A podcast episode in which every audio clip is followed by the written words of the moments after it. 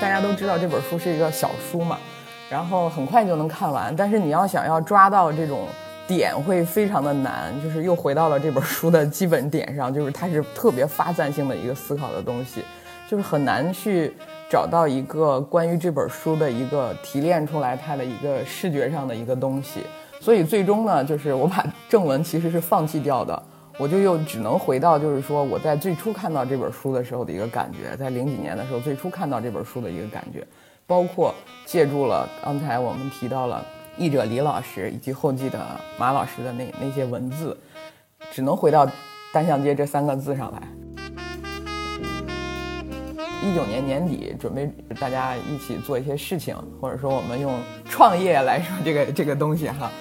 但是你就转过年来，发现就是世这个世界就变了。然后二零年呢，我记得二月我十几号就下雪，然后我就看着我那个我那个窗户是凹在里面的，所以它会有那个旋流，就是那个雪是倒着往上走的。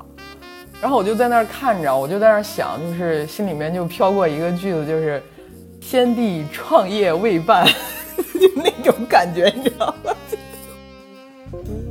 然后就是到了四月份，我们说我们不能再这样，就是耗下去了。就是那个时候稍微松动一点，大家可以走出去到街上嘛。然后说我们我们就拍吧。其实订书机是自我拯救之路，往人脑子里灌一个知识包，这个技术没有解决之前，出版它都不是夕阳产业。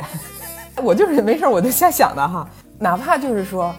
这个脑机接口有了，你能够往脑子里面去灌这样一个知识包，但你是不是也要选？就是我要理工包，我要我要文科包，我要什么包？但是这个包它是不是也要有一个编辑的工作体现？我给你把这个包给你打好包，就是大家不要怕失业，你总是要有做这种工作的人的。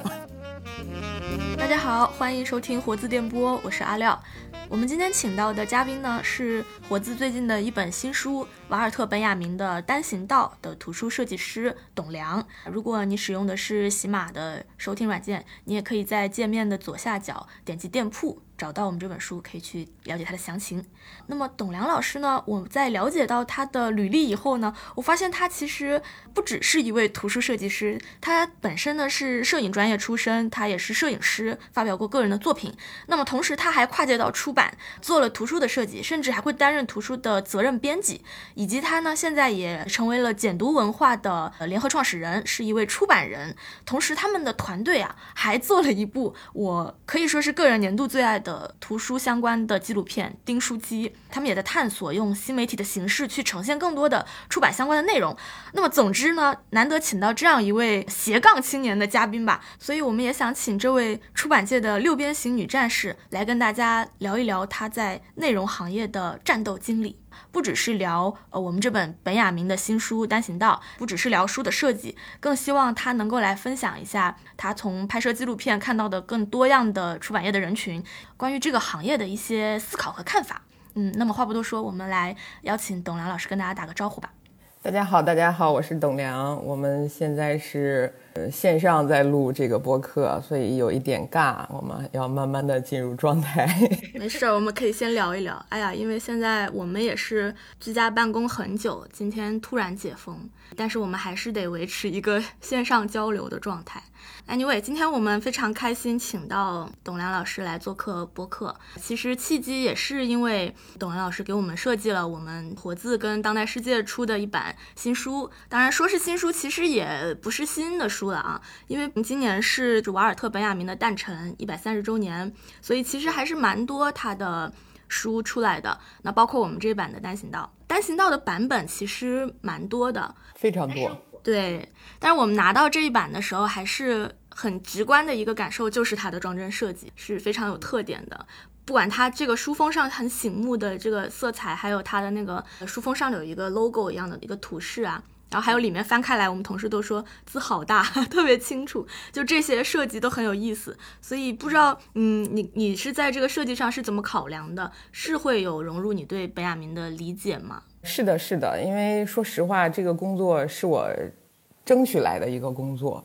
因为我是在跟后来的那个编辑陈老师和那个黄老师在聊这个事儿的时候，黄老师跟我要我之前做的另外一本书，是那个理想国的一本书，艺术类的图书。然后问我一些相关的数据，我说你要做什么？他说我们在给另外一本书做一个装帧设计的一个定位的一个思考，想参考一下那些呃数据吧。我说什么书？他们说是单行道。我说那干脆给我做吧，我特别喜欢这本书。我这个事情就是这么来的。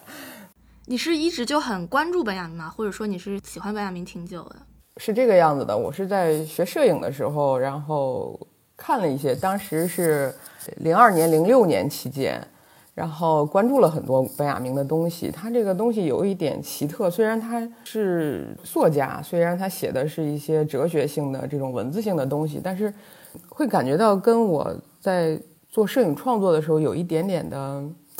那种相通之处。他也没有太深入的去谈这些问题，但是你就会觉得有一些相似之处。另外那个时候这个东西不是比较火嘛？然后念书的时候，大家总是要去看一些看不懂的东西嘛。但说实话，确实是读起来非常的吃力，因为他那个思维是跳着的，他的前言和后语之间，你要想去找那个关联，会非常的难。所以读起来会非常的累，你会反复的去，就是在两个句子之间，你 想他为什么突然转到这里那种感觉。本雅明就是我，因为我可能摄影相关的朋友还是会对他有认识，包括一些什么研究思想史啊、哲学的朋友，但是可能也有很多人不太了解本雅明。包括单行道，简单说来，这个书它它是一个真言体吧，你可以理解成它有很多小的格言，它可能金句，金句，金句式的，对它可能你看它的目录就是一些事物，早点铺。啊，什么什么汽车加油站这种东西，然后打开来，你就看到大段的文字在阐释，是本雅明的角度去解释这个，可能解释的是标题的这个事物，也可能是解释的另一件事儿，他只不过是拿了一个东西做这个标题。对，但是这个字又很像说梦话一样，很抽象的句子，大家说像梦呓一样的句子。他有时候他就会特别的精辟，你看到那个时候说就会有我。嗯，这个地方要大，就是你会感叹他，就是哇，他怎么会这样想？就是有时候就包括前一段时间我们做了那个芷安老师讲张爱玲的一个课程，就是他在里面分析，就是当时人，就是当时张爱玲刚出道的时候，就会有人去评价什么第一炉香、第二炉香，那个时候说张爱玲的那些文字是兀自燃烧的句子，就是。尤其是我们看到张爱玲的一些金句，也是大部分都是她早期的那个作品嘛。就是金这两个，我觉得就像金句作家一样，就是他会有那种特别闪光的、特别能击穿人心的那种的一些文字的存在。但是话回过来，你要想要去系统的去，比如说我想去想了解中国史，或者想了解一个呃艺术史方面的东西，像那种知识类的读物，你会看起来非常的过瘾。但是你在本雅明这里面，你是感受不到那种阅读的快感。你那种获取知识的那种快感是没有的，但是它就是在你读的时候会灵光一现，就是比如说它会有一些句子，可能不同版本翻译不一样啊，但是你就看怎么理解。比如说什么对男人说劝说是没有用的，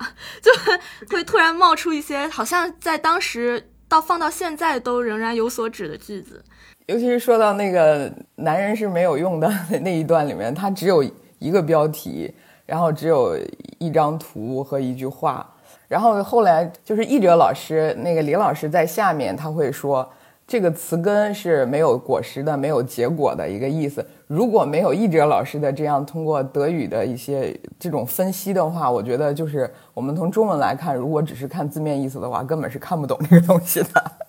对。还是需要译者的一个辅助，但那个译者李世勋先生他也说嘛，他说这可能是他觉得是德语里最难翻译的一本书之一了，所以他确实是很很多暧昧的模糊的意思。其实你是还是蛮早就开始接触本雅明，后来你现在能做他的书，包括做这么一本挺特别的书，在设计上会有什么考量吗？考量是这样的，就是我们刚才谈到了，就是说我们这个缘起的这个事儿哈，因为刚才提到的李想国那本书是我做的，然后他们也想就是做一个，就挺喜欢那个风格那个感觉的，然后我争取来这个东西。我最早看的也是李老师的一个译本哈，包括后来又陆陆续续的看的就是人民文学的那个版本的那些东西。我说我当时看到这个书，包括后来我已经在做参与到出版的这些工作里面，说我说我自己有一些感受，我觉得有一些东西是可以稍微调整一些。就是从设计角度来讲是可以调整的，可以去做一些改良和提高的。首先一点，我就觉得这个字儿肯定是要大，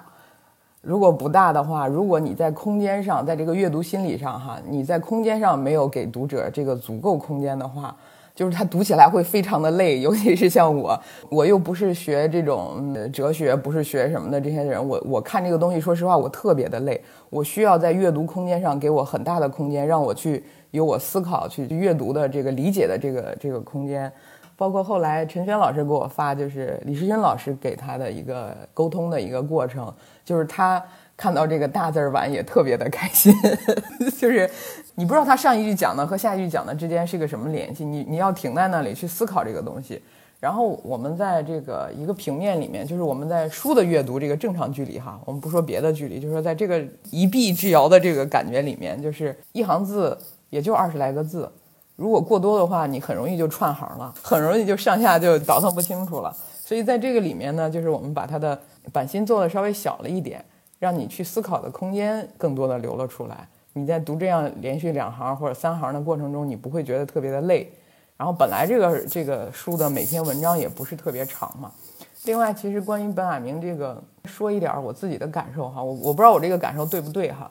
刚才你也你提的有一点特别的准确，我们从目录上来看，它都是关于物象的，它的那些标题，每一篇文章的那个标题，它都是一个物，都是一个名词放在那里。其实这就是我再回到一开始我的一个感受里面，就是我作为摄影的这个在摄影创作的里里面的一些思考。我们知道摄影的本质它其实是记录，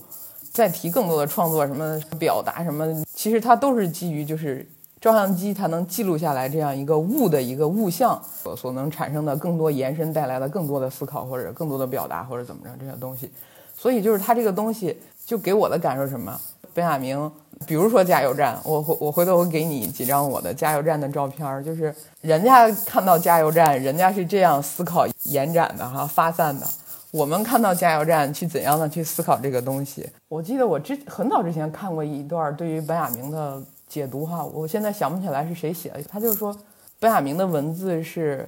蒙太奇式的文字，但其实摄影也是一种蒙太奇的一个表达。就是简单来说，就是说，可能两张照片，它的本意就是很简单的两张本意，但是你把它并置之后，读者会延伸出来更多的想法，远远超出创作者想要表达的那些想法这，基于观众所能。get 到的点，基于观众自己的知识构成和观众自己的思考，它能延伸出来更多的东西。这是摄影一直在强调的东西，就是说你你要让引发观者更多的观看哈。这个东西我在照片里面，我在我自己照片里面知道这样一个道理，但是很难去做到。但是我在本雅明的文字里面去 get 到这个东西了，就是你看，摄影是看，然后框取，空间上去框取，时间上去选取。我没有用定格哈，大家都觉得摄影是定格，但其实我们可以把快门放到一个小时乃至一天。就摄影发明之初，一张照片曝光要一天啊，所以它不是定格时间，它也是选取时间。我觉得本雅明的这个文字，它就是这种这种感觉，就是空间上框取，时间上选取，由此带给我的思考。我把我的思考写出来，告诉你，我觉得可能就是这个感觉。他把不同的意象并置，然后同时他有神学背景，他有哲学背景。他再给你带来一些他的知识上的一些，在他的思考中有一些知识的点的放置，这是我对《单行道》这本书的理解。所以就是他这种跳跃式的，他这种非传统文字表达的方式，所谓的蒙太奇并置啊，什么语法上的表现手法，我觉得可能就是所给读者带来的困难。我觉得可能主要是我先站在了这个读者的角度吧。首先，我是一个读者，对于这本书来说，首先我是一个读者。然后我再是一个设计师，然后呃，出发点还是比较对读者友好的，非常友好，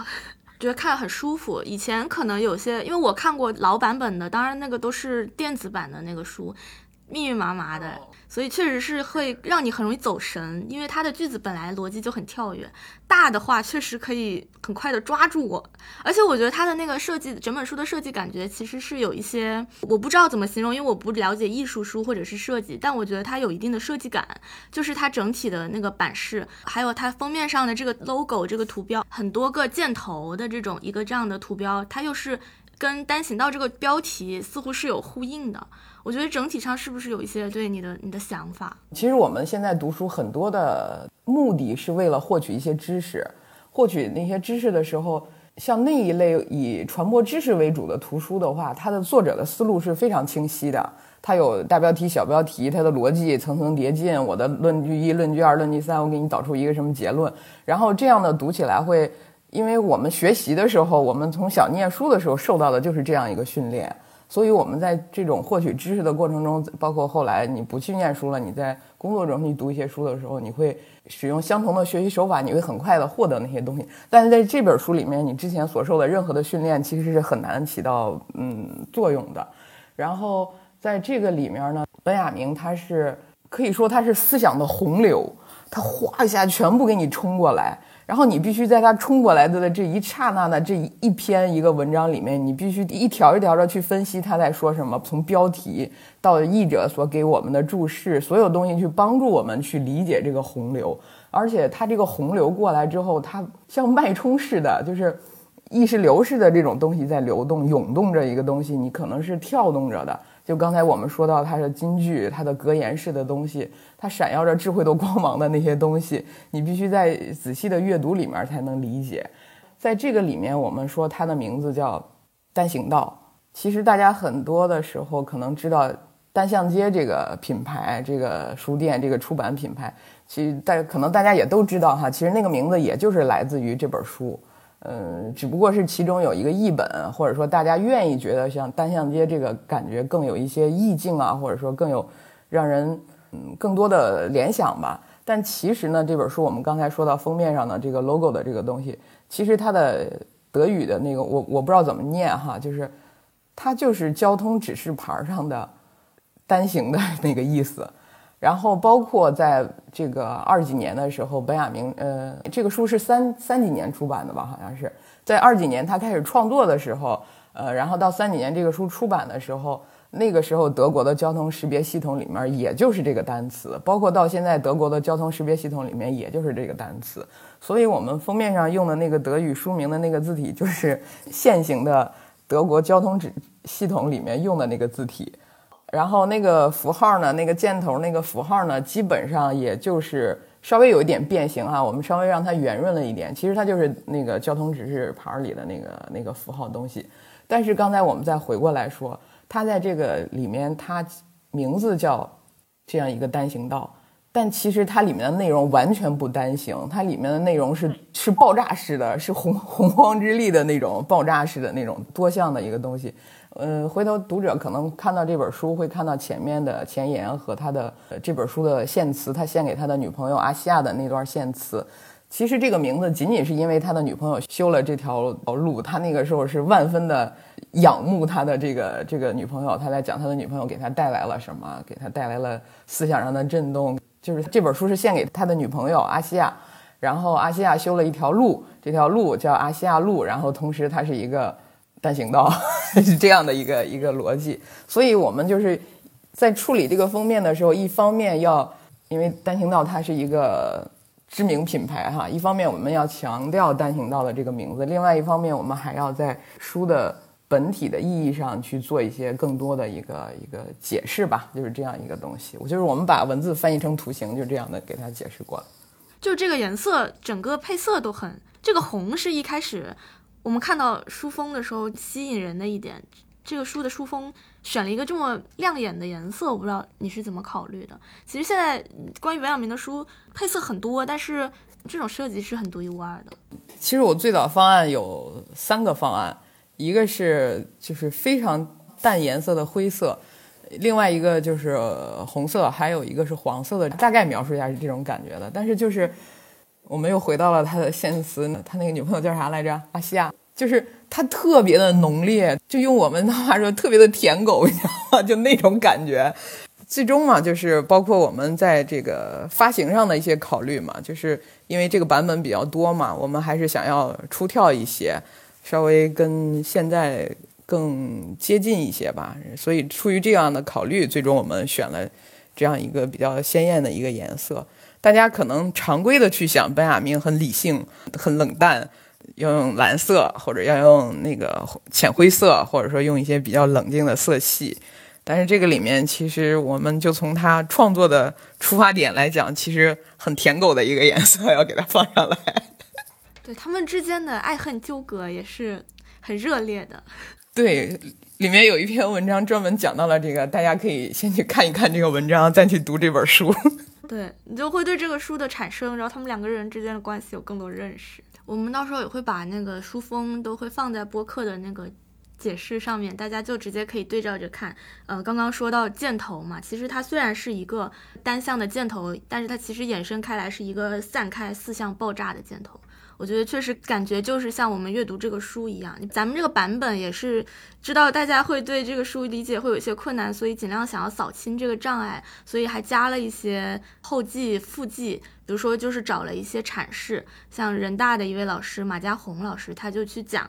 帮助大家理解那这个书，呃，一个是他为什么叫单行道，以及他跟就是作者本雅明跟他的女朋友。阿西亚拉西斯之间的关系怎么才有了这本书？那他那个标题就叫多异性与单行道。我就记得马家红老师他对这个标题的解释，就是我很好理解的一点，我一下记住的一点就是，虽然单行道它你可以理解它的象征是一个一往无前的一个表示有进步方向的。一个一个方向，但是你也可以把它理解成它是封闭的，它没有办法回头掉头，那它就可能会有一个密闭的风险，一个封闭的风险。所以说，其实恰恰本雅明他是不想把自己放在一个密闭的单一的方向的单行道上，他其实希望把自己放在一个十字路口，所以才有了这样一本书。它虽然叫单行道，但它其实可能指示着很多的可能性跟方向。那你去读它的时候，就可以带着这个感觉去读，或者说你读完了以后再来看这个书的附记，你可能会有很多理解啊。所以我觉得很喜欢你这个封面的设计，就是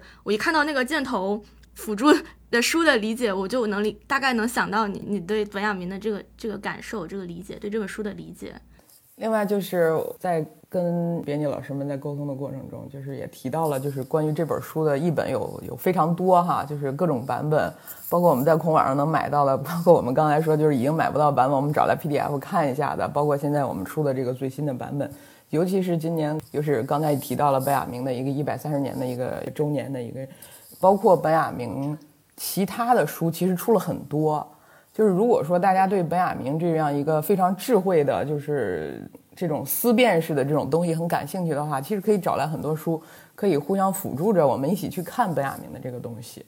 其实本雅明的传记也出了很多，然后其实说到本雅明，就很像《单行道》这个书的感觉。像马家红老师也说，他不愿意把自己放在一个单行道上，而是把自己放在更有开放性的十字路口。其实就跟他自己的经历也很有关系。他是一个很难被定义的一个知识分子吧。首先，他也没有在依附于什么机构。啊，然后他虽然有教职，也在有收入，他的研究范围也非常的广，你说他涉猎了很多东西，所以我就觉得这个人本身也是一个很有意思的一个学者，因为你这你也做很多书籍装帧的工作嘛，包括你也说到有些书你可能接触过，它是条分缕析式的，它是这种逻辑很清楚的，那这本书又是一个有它自己的特点的，就想请你聊一下，比如说对比你之前做过的一些书的话，做这个书的话会有什么不一样的地方吗？整个设计工作也好，你这个思考思路也好，不同之处非常的大啊，就是这个差异大到什么程度？就是原来我做书，我会想要就是呃非常快速的，比如几天之内我可能会把这个书翻完，就是跳跃式的那种那种快速的好挺快的这种频率啪翻页会把它那个看完，然后有一些重要的观点会稍微带有分辨性的去看一下它的一些重要的观点，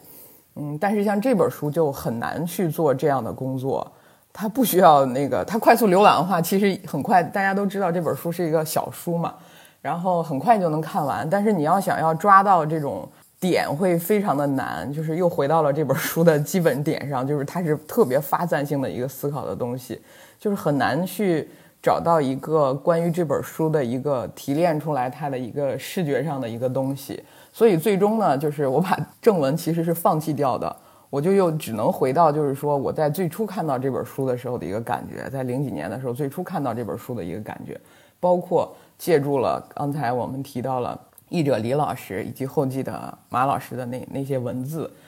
只能回到单向街这三个字上来。就是在做这个工作的过程中，内文是没有看完的，因为太难看了，太难以去看，不是说不好看哈，太难以去看了。这个。在以往的工作中，其实是我个人是比较抗拒这样的东西的，因为你如果不是全面的去看的话，就是很难去提炼出来一个比较中正平和的一个东西，可能多少都会有一些偏颇，如果不看完的话。但是这个书只能说是我们只能回到这个感觉上，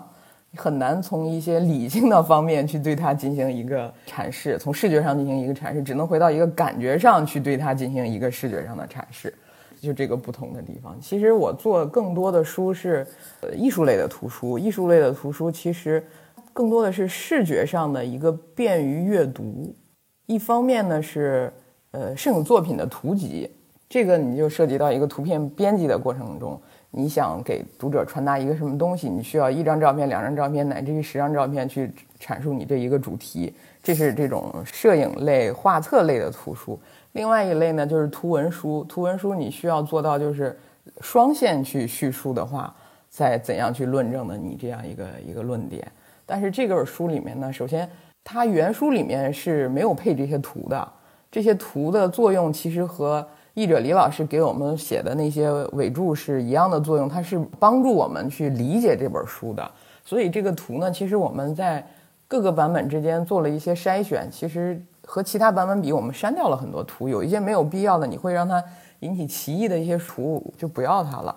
说到这个图的这个事儿，我前两天还在思考一个很有意思的一个想法，我们可以。不叫批评另外一本书，我们可以谈一谈，就是对另外一本书的不同的意见吧。岔开一点，说点别的事儿，就是那个也是李想国出了一本书，是那个乌宏的一本，叫做《报记》。在他的第一篇文章里面，就是《报记》这篇文章里面，哈，用乌宏的话说，他这不叫回忆录，他这只能叫关于记忆，就是说事实可能已经模糊了，但是他在这个过去的这段时间里面，他的感受是真实的。事实可能是虚构的，但感受是真实的。我的理解哈，他这本书里面可能都是这样的一个东西，所以它不叫乌宏的回忆录，它只能叫关于记忆。然后在这样一篇文章里面，给还没有看这本书的朋友们先解释一下哈，他就虚拟了一个二十年代，然后在民国的时候，一个叫考古者嘛，还是叫研究者，遇到了一个传说中的一个大面积的一个石窟的一个地方，他在这里辛勤的挖掘，然后。获得了怎样的一个结果？怎么样的这样一个故事？这很明显是乌宏虚构的哈，但他前面有一个小的引子，是他也在八十年代去新疆，也是参与了一些这个靠中间生病了，然后整个的虚构过程是他生病过程中昏迷半昏迷状态，对对对，半梦半醒之间。然后在这样一篇文章里面，我们前情已经大概介绍了这个内容，在这样一篇文章里面穿插了一些图，这些图大概是什么样的情况呢？有老的历史照片。没有图注，我如果没有记错的话，应该是早些年有一些西方的一些摄影师在新疆拍的一些特别老的照片，就是世纪之交的时候拍的一些老的照片，还有一些新疆的风光照片，就是一看就是现在的设备、现在的器材拍的，什么林子呀，或者沙漠呀，或者什么的这样的照片。然后我们就要谈到图和文字的一个问题，就是说实话，这些图让我非常的出戏。就是我在非常爽的一种阅读这个文字的过程中，那个图会非常的把我推开，就那种感觉，我就觉得就是说，其实这种图可以不要它，它会一方面没有任何的图示，不会对文字产生就是理解上的帮助，另外一方面嘛，它把我一个很畅快淋漓的一个阅读的感觉给打断了，把我。拉到了另外一个语境里面，让我非常吃力的又要回来，然后再去回到文字里面。这就是我刚才提到了，就是说在这个过程中一个不一样的一个一个东西吧。就是在这本书里面，我反而是把更多无关的图给它剔除掉了，除非说是我必须要有的，比如说是本雅明的家人的这些照片，对读者可能会有一些帮助。还有那个关于男人的那一篇里面的那张男人的那个照片。那个大腹便便，然后低头向下看的那样的一个姿势，我觉得就就其实它和内容是相符的，所以就会把它留在这里。再说一句暴击，就是我要吐槽的话，就是他在提到就是他看到那个令他心生敬畏的那个壁画的时候，然后旁边会放了另外一张壁画，但是没有说这个壁画是哪里的壁画，就肯定不是说吴红在这个虚构的情节里所看到的那个壁画。就不仅干扰了我，而且误导了我。因为那个故事你都很难说是不是所有都有所指，所有都是真实的。但是如果用一个很确证的东西把它呈现出来的话，好像对读者会有一些干扰。其实说到暴击那篇了，既然我也刚好买了那本书，我就想小小小分享一下，我们也从读者角度来讨论。确实那篇第一篇很难懂，因为我们前阵子办那个图书市集就有。读者来，因为我们也有乌红的书嘛，所以大家就聊聊到乌红，又聊到暴记那本新书，当时是，然后就有读者直接就跟我们说，我打开第一篇，我觉得太难读了，然后我也不懂那个图是真实的拍下来的，还是就是确实他提到了跟你说的一样的点，然后让我印象很深。我当时也很诚实的说，我看了几页第一篇，我放弃了，我是从第二篇开始看的，因为它后面非常精彩。但是它确实第一篇又很有特点，然后点题式的这样一篇文章，所以放第一篇我可以理解。你这么一说，我就能够 get 到你的点吧？我我也能我也能够把它跟你说单行道这个图上的，但我真的不知道图上筛选是有这样一些处理的。对我只知道说我们这本书里面单行道里面是有插入一些图片，然后包括我们采用双色的印刷，整个的气质是跟单行道这本书还是符合的。我们删了一些什么样的图吗？没有具体的印象了，因为那些图基本上也都是一些老的，就是在可能前几个版本里面都会出现的。包括李老师的上在人民文学的那个版本里面，可能有一些嘛。聊这些挺有意思的，就是当你是一个做书人的时候，就看书的角度完全不一样了。你你会带入去想，哎呀，这个给我的话，我会怎么处理啊？而且我们我们吐槽归吐槽，我其实还是蛮喜欢《暴击》这本书的。后面我，它整个装外面的装帧跟里面内容后面都挺好看的，都特别好看。今天请董良老师来，也是不只是想聊单行道的。你看，我们已经聊到一些书，包括你做设计工作的经历。因为一开始我了解到你的时候，我就。觉得很有意思的是，你身上的身份很很多样，很交叉，不只是在做图书设计师的工作，其实你有很多，你做过很多摄影书、图文书，都甚至有一些是担任责编的工作的，就是设计和责编一起来担任的。然后包括董亮老师现在是简读文化的联合创始人嘛，其实你也是出版人，而且我也了解到，就是你们也在做很多可以说是新媒体形式的出版内容的尝试吧。不知道听我们播客的朋友们就是关不关注图书类的纪录片？其实，在 B 站上的《丁书机》这个纪录片系列，就是嗯董亮老师团队出品的这个纪录片，我们等会儿也会想跟老师聊一聊。对我很喜欢，我就觉得很有意思的是，你身上有很多这种身份的交叉，但是他们又好像是很自然而然产生的。就像从摄影的背景到参与摄影书的设计，到呃可能后来又变成了。各种书的出版人或者是设计师，好像是非常流畅的一个顺滑的过程。对，不知道你是就是像我说这样是这么一个流程，这样去接触到出版的吗？是是怎么样一开始接触到图书，包括变成图书设计出版人的呢？好的，好的，我来讲一下我这个比较斜杠的一个履历吧。然后我是这样的，我是学习摄影的，我本科学的是摄影专业。毕业之后来到了北京，做了一些乱七八糟的工作吧，反正。然后零九年的时候呢，我就很偶然的看到招聘的一个信息，它是需要摄影编辑工作，但实际上呢，在这个工作里面，它的具体的一个描述就是一个图书编辑的一个工作，只不过是呃摄影方向的图书。在那之前呢，就是在那个时代，就是摄影编辑这个职务下面一般是。图片编辑这个性质的工作，呃，一般服务于媒体，服务于网站，服务于一些就是需要大量的视觉展示的企业。它就是一个图片编辑，它还不同于设计师，它可能更多的是对于理解照片、寻找摄影师拍摄、指导摄影师我就要什么内容的这样的东西去发单什么的。它大概是这样的一个工作。但是我在这个图呃摄影编辑的下面，我看到了不一样的一个内容。然后我就抱着试试看的心态，我就去了。整个的面试的过程非常的长，长谈了三四次，就你会感觉到这个老板他对于这件事情是很慎重的一个态度。在那之前，就是关于我们不说摄影书吧，就是四色印刷的图文书，可能有一个品牌，它就是时尚集团下面一个图书出版品牌，就是早些年在那个时尚大厦有个图有个书店叫时尚廊。那个时候有一些图书，大部分都是引进版的，精美的国家地理、美国国家地理，倾向于时尚类的那样的图书。然后在我这个面试过程中，发现就是会有很多摄影技法什么的。但其实到后来，我会发现这家公司是后浪哈，然后会发现当时他们就面临了一个问题，就是老板签了刘香成先生的一本书，然后这本书呢是要重新把刘先生在八十年代在中国拍的那些照片要重新编辑成一本画册来进行出版。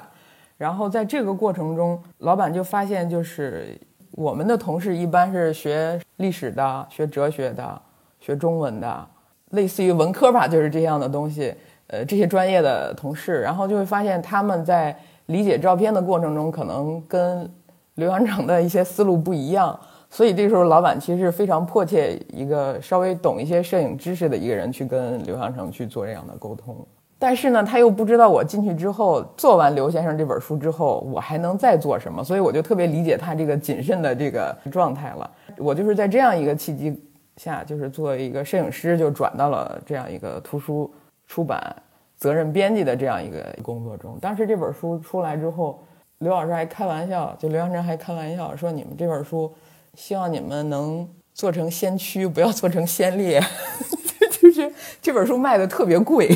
是毛以后的时代吗？还是上海的那本摄影集？毛以后的中国，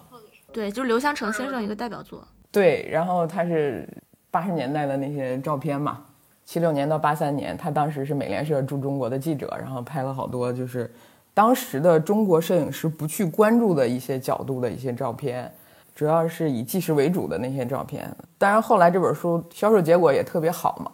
评分也非常高，现在都。对，然后在公司最终的这个绩效过程中，我就成功的留了下来，然后就开始参与了很多的这种后来我们所说的叫图文书吧，就是图文书的这样的一些工作。所以毛以后的时代这本就是你既是图片编辑也是责任编辑的一本，可能是第一，应该是第一本对吧？对，就是第一本书。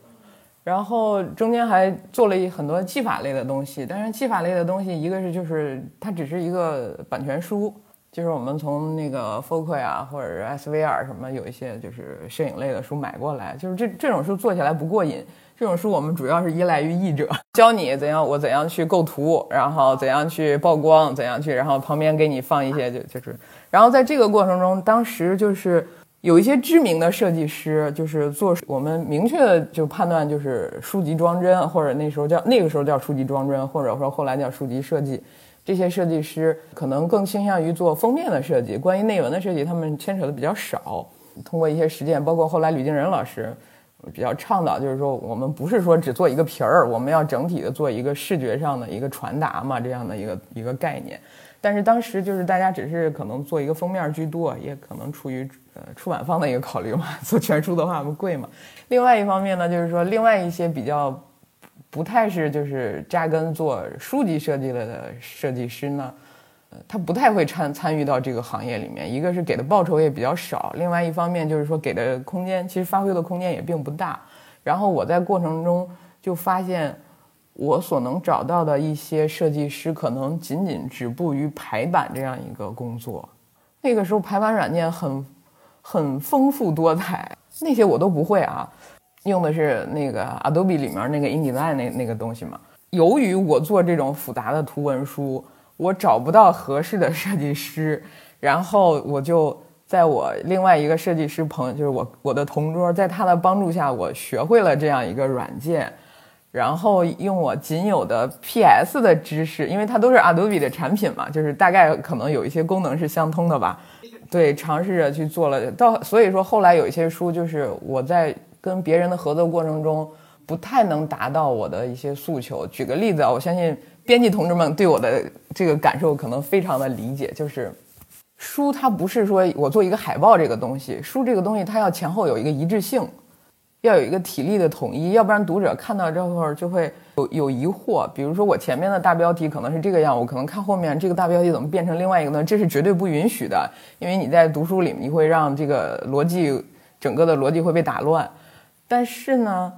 你如果不能从头到尾的去理出来这样一个顺序，比如说哈，呃，每一章前面有一个前言或者叫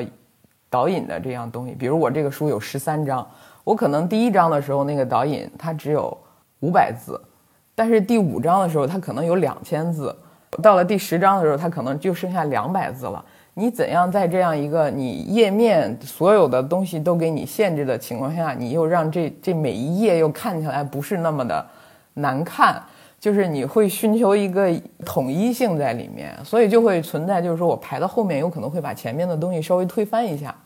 就是有经验的人，他会先把这这几个需要考虑的东西先都拎出来，然后他后面就是不会造成自己特别的困扰。但是呢，你就是在我的工作过程中，我就会时不时的想要去推翻。就是我的设计师给我做的这个东西，人家也比较讨厌我，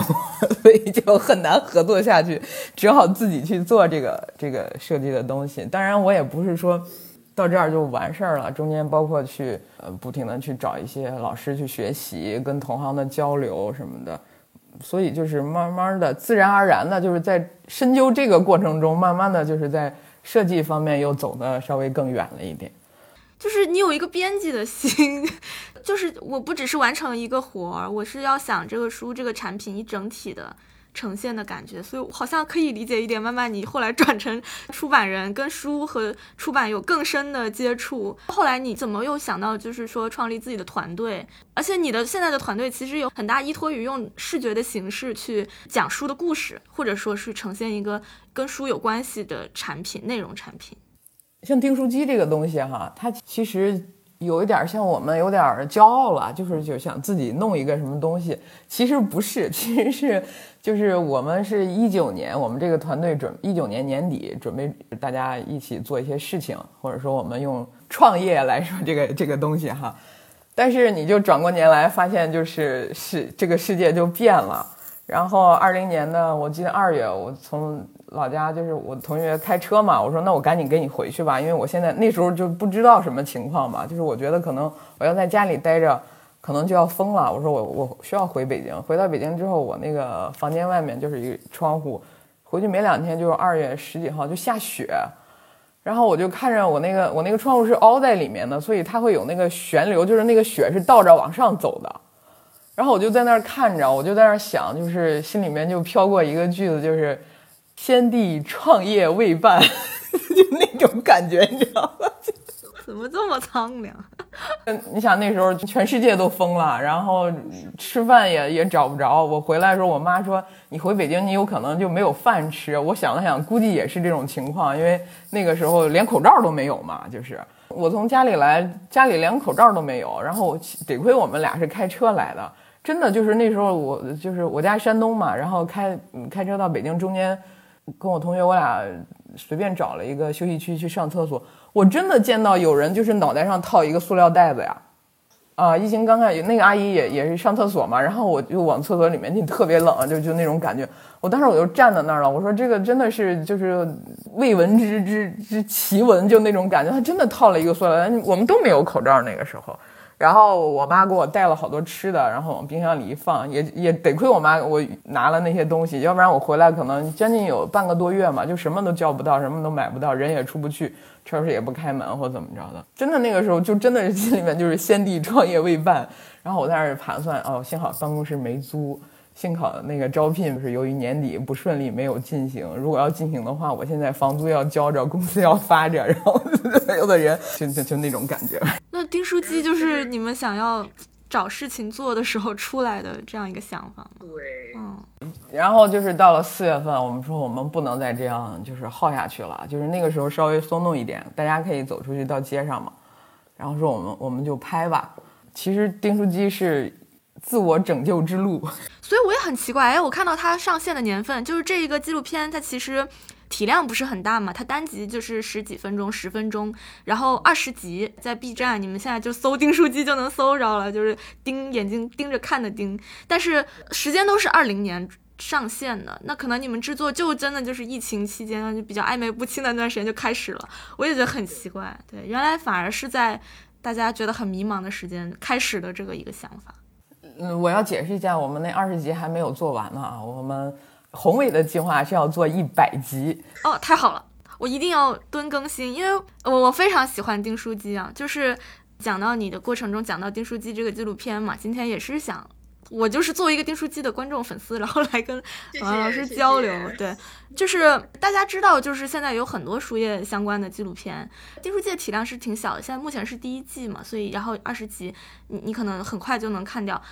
但我喜欢的是，因为他给我的感觉就是他很有自己的气质。首先你会觉得他很真真诚。我不知道那个那个气质是里面的故事带来的，同时可能也是那个纪录片的整个设计或者是摄影等等这些方面的这种东西带来的。我也不想说包装啊，因为我感觉它。没有给我那种，我们没有包装，对，它不是一个工一个文化产品，它不是流水线上出来的产品。你知道那个建厂的纪录片吗？就是，对对对，我我会让我找到我哎，最开始看这些纪录片的感觉，就是那种很真诚的，但是又不会很丝滑，对，不会很丝滑，不会让你觉得很很流水线。订书机里面的这个片子给我的震动还有一点在于，就是我在里面能看到很多不一样的出版人的。身份也好，那个生活状态也好，恰恰就是在我们前阵子也居家办公嘛，然后有时候也会很没有办法跟人接触，是会有很多压抑在，或者迷茫，或者我们自己也在出版行业内的一些困惑。但是看到这些人的生活状态的时候，会给我一种很多可能性的感觉，就是很丰富的感觉，所以我才会看完以后很受触动。这个就很有意思，像我们今天聊的东西，包括本雅明也好，《单行道》这本书也好，还 我又把它扯得很大，包括董老师也是，每一个东西都是很模糊不清的，很多义的。同样一个出版人，你可以在里面看到，不只是编辑，不只是作者、译者，也还有书店人，甚至有可能是做，比如说 A B C 艺术书展的这个创始人，几位创始人你也有踩到，甚至有的人他可能开这个店铺，它是一个很复合的业态，但是它就是对书有执念的，你能说他？可能不是典型的出版人，但是他们就是跟图书有那么强的关系，对书甚至有一些执念在的，所以我觉得就是这个是很有意思的地方。我不知道你在选人物的时候，或者你一开始在策划这个纪录片立意的时候，是有过一些方向吗？会会去找这样的人吗？还是会有意识的找？在这里呢，我首先要非常郑重的感谢一下所有我们订书记的嘉宾啊，就是。感谢他们非常坦诚的，就是面对了我们的这个镜头，由此才能通过我们这样一个片子，能给观众传达来，就是你刚才说到那个真诚的那个东西。说实话啊，就是我们导演啊，我们杨导，还有我，其实我们没事儿就会全部看一遍，因为特别熟悉了，像校对字幕啊或剪辑过程中，其实看了七七八八十来遍都都有了。但是就是有时候。比如说，在家里闲着时候会打开就听大家的那个采访，就是每次听完之后，我就心里就非常的感慨吧。就是你刚才说到那个真诚，我觉得就是好多的人应该也是被我们这些嘉宾的真诚所打动了。我们做的唯一的工作，我觉得哈，就是通过我们跟他的接触，让他放弃掉一些戒备，或者放弃掉一些。所谓社会前台的一些努力经 经营的那些形象，让他能够比较真诚的去说一些事情。说白了，就是我们这些嘉宾没有偶像包袱。我觉得，对我们前一段时间就采访了一位磨铁的一位营销编辑，也是一位妹子嘛。然后其实全程没有在聊他的营销编辑的这个本职工作，然后他是特别欢脱的。一个姑娘，就是你聊完过程中，我觉得可能跟出版的内容会有一些共同的，就是作为出版公司，你想要去去出的那些书啊，那出那些品牌，我觉得可能就是真诚。当然，我们所说的带来知识呢，那是肯定是基基本要有的那个东西哈，毕竟我们都是文化产品。一个是真诚，第二个是不转而墨，当然这这是一个意思，就是还有励志。我们庸俗的说它是个励志，但但你去看的话，它其实并不是说给你喊加油，给你干什么，就这都是他身体力行所表现出来的一些东西。所以这就是我们基本上的一个一个选择点。我们都知道，就是出版不好做，然后回款很慢，然后现在面临的这样一个信息多元化的时候，你做图书好难。包括刚才提到了，就是我们现在在做知识付费的这个工作，我觉得跟出版就像你说的，我们只不过是通过新媒体这样一个手段。但同时做的还是出版的这样一个工作。你看，我也是签一位作者，我们的编辑加工，我们的制作，然后上到了我们现有的这个新媒体渠道里面，然后去对它进行销售，然后我们来跟作者分享这个收益，然后我们也获得一些收益，然后更多的往下走。其实跟出版公司是不是一样？只不过是。出版社是把书印出来，我们是把它做成视频上传，就就这个感觉。可能就是基于大家的互相信任吧，然后能我们能够比较真诚的聊一些就是生活中遇到的困境，工作中遇到的好玩的事情，然后大家现在的表表达能力又都非常的强大，但是这个也面临有好多问题。你看，像比如说现在想寻求一些，比如说是支持，比如说是一些融资行为，大家都会问我说你的订书机的商业模式是什么？我也很困惑。就是现在文化的商业模式能画成一个闭环吗？这个问题始终就是所有的人问我的问题。出版社可以画成闭环，它就是造货卖货。我们说不好听的话，就是造货，然后我要卖货，然后回款。但是订书机它怎么样造货卖货呢？就比较不好搞。嗯，第二季已经储备了大概有一小半的量了吧。然后另外一个，我们也在寻求跟更多的平台在谈一些，就是转换一些平台，还没有什么结果。有结果了，可能会跟大家正式通知一下吧。欢迎就是把我们都关注上，然后多给我们多点赞。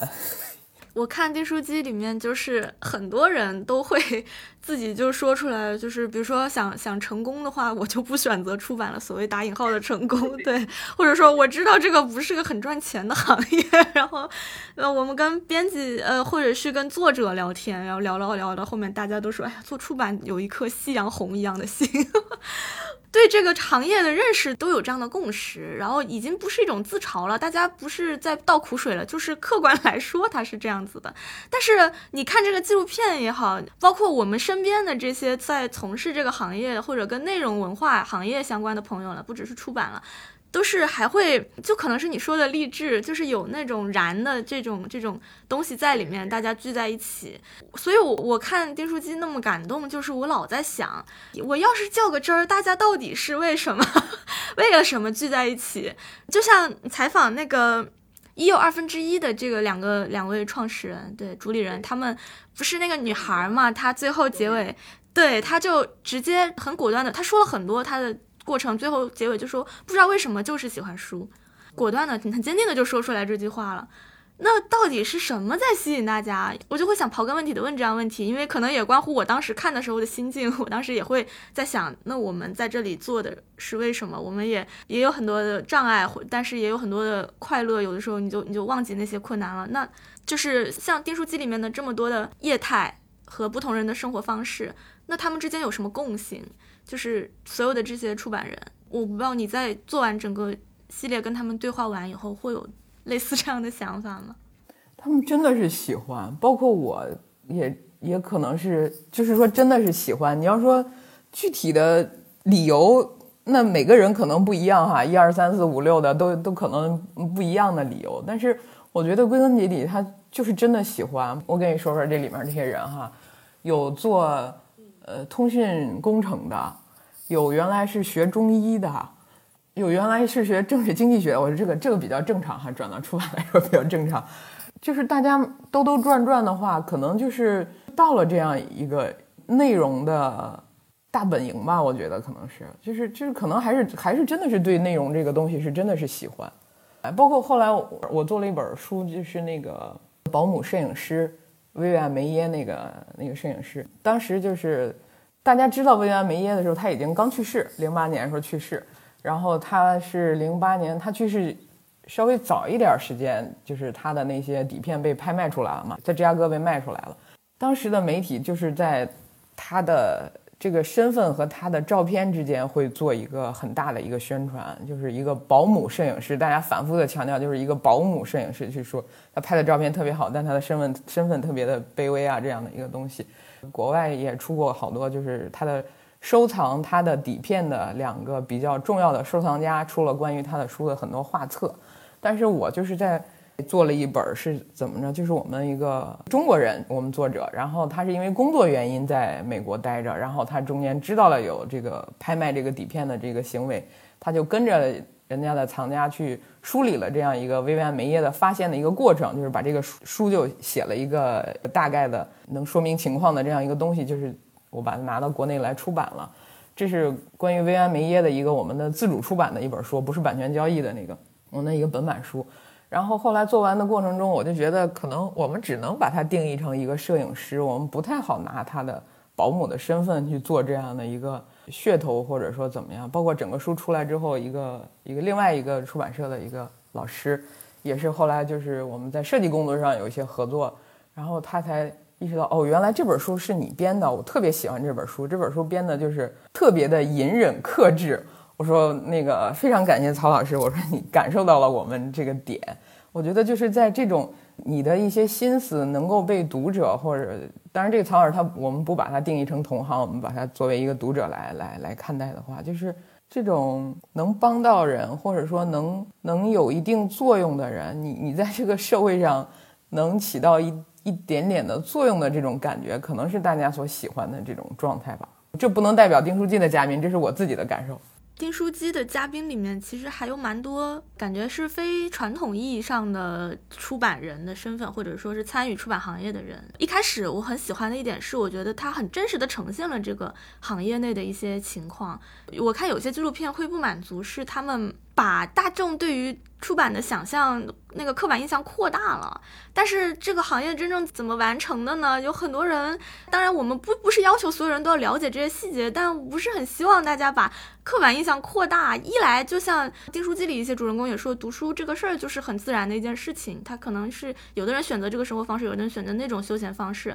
所以我这是我觉得他很难能可贵的一点。我看完以后会有感觉。对啊，就是我们也是这么工作的，就是这是我们的日常之一。但是它有很有意思，它中间有一些有趣的火花，通过这些人讲出来，可能其他人也能感受到吧。那么爱书的人是不是能有一点共鸣？但是同时在这个片子里面也有很多种其他人的这种其他的业态也好，或者其他的出版相关的形态。我现在也在想，我们我们出版。大家都在说转型这件事情嘛，就是又是互联网啊，然后这个传统又有点保守的行业又比较慢，那你可能是不是要应对这个潮流吧？或者前段时间我们现在疫情嘛，导致很多线下的东西也很受阻，那么你出版是不是又要再做转型等等啊？那订书机这个是不是会有一些，就是会不会能够提示我们一些这个关于出版它变或者不变的东西在？我是想尝试跟你讨论，就是这种比较大的问题了。但是我们想，也今天也是随便闲聊，就是看一下大家都在这个行业中对于这个自己的工作的一些看法跟思考。我不知道你会不会有这方面的这种这种感受。比如说，如果我们不聊这么大的这个出版行业的变与不变，那我们可能从小的地方来看，这一群人他们会不会有什么一致性？如果如果我们将来要，比如说改变出版的承载的形式的话，那什么东西才是这中间就是一直不变的东西，或者一直在吸引大家的东西？我我是这样想啊，就是我们往科幻方面走一走，就是人他这个生命有了之后，他肯定是要往脑子里填东西的，他不可能就是说。一直没有什么东西来给他带来新的东西，他不可能完全就是一直在走万里路，他肯定是要有有一些就是在前人的基础上，他要去看这些东西。我们都知道，我们现在老说知识付费，但其实书不就是最古老、最最久远的知识付费嘛，是吧？我我我拿一点钱买一点知识回来，我去学习，也就是从书诞生的时候，它就是这个东西啊。我觉得就是如果说是脑机接口那样的技术往人脑子里。灌一个知识包，这个技术没有解决之前，出版它都不是夕阳产业。我就是没事我就瞎想的哈，哪怕就是说。这个脑机接口有了，你能够往脑子里面去灌这样一个知识包，但你是不是也要选？就是我要理工包，我要我要文科包，我要我我要什么包？但是这个包它是不是也要有一个编辑的工作体现？我给你把这个包给你打好包，就是大家不要怕失业，你总是要有做这种工作的人的。瞎说啊，就是其他的我我思考的不多，我觉得更多的应该让大家去想吧。我我我只是自己在瞎想这个这个东西。关于出版的未来，也许就不需要那么确证的答案，只是听到不同的这个行业里不同的人他们在分享，然后你能看到很多种可能性，他们的生活方式就已经是很可能是挺安慰的一件事情了。至少我看的时候会有这种感受吧。你今天问我的这些问题，其实我也在问，不停的在问订书机的嘉宾，你何苦来的做这个工作？你在这里面你获得了什么？你提升了什么？是什么让你能够不停的待在这里？我觉得就是大家挺别扭的吧。我真的觉得年轻人不在难点上撞死，你怎么劝他？你不要进这个行业了。就是这个行业就是太不好做了，又累又没有什么很大的收收获或怎么着的，但是就就会源源不断的有人进来。而且其实转换一下思维，也许在其他行业的人看来，我们行业他也会找到一些共性。哎，我们行业也不好做，大家都挺难的，但是好像只每个人都乐在其中，这样就挺好。对，但开心就好，开心就好。难难得的是热爱，然后也欢迎大家关注董兰老师的设计作品，包括我们这本新版的单行道。就刚刚我们说余香成先生的摄影集代表作的好几本，都是你这边在操刀做的。嗯，对。对，所以现在也不好买了，好像太有些很早了。但是你最近的也有，就是大卫霍克尼的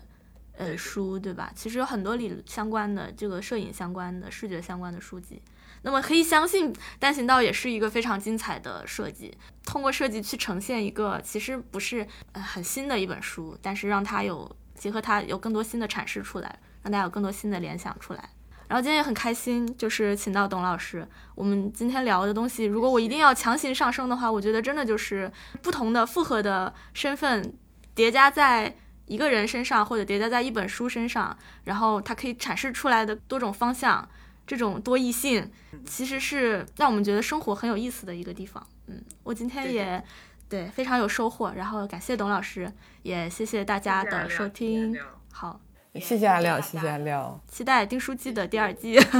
也欢迎大家关注单行道。好，那今天节目就是这样，谢谢大家，大家再见。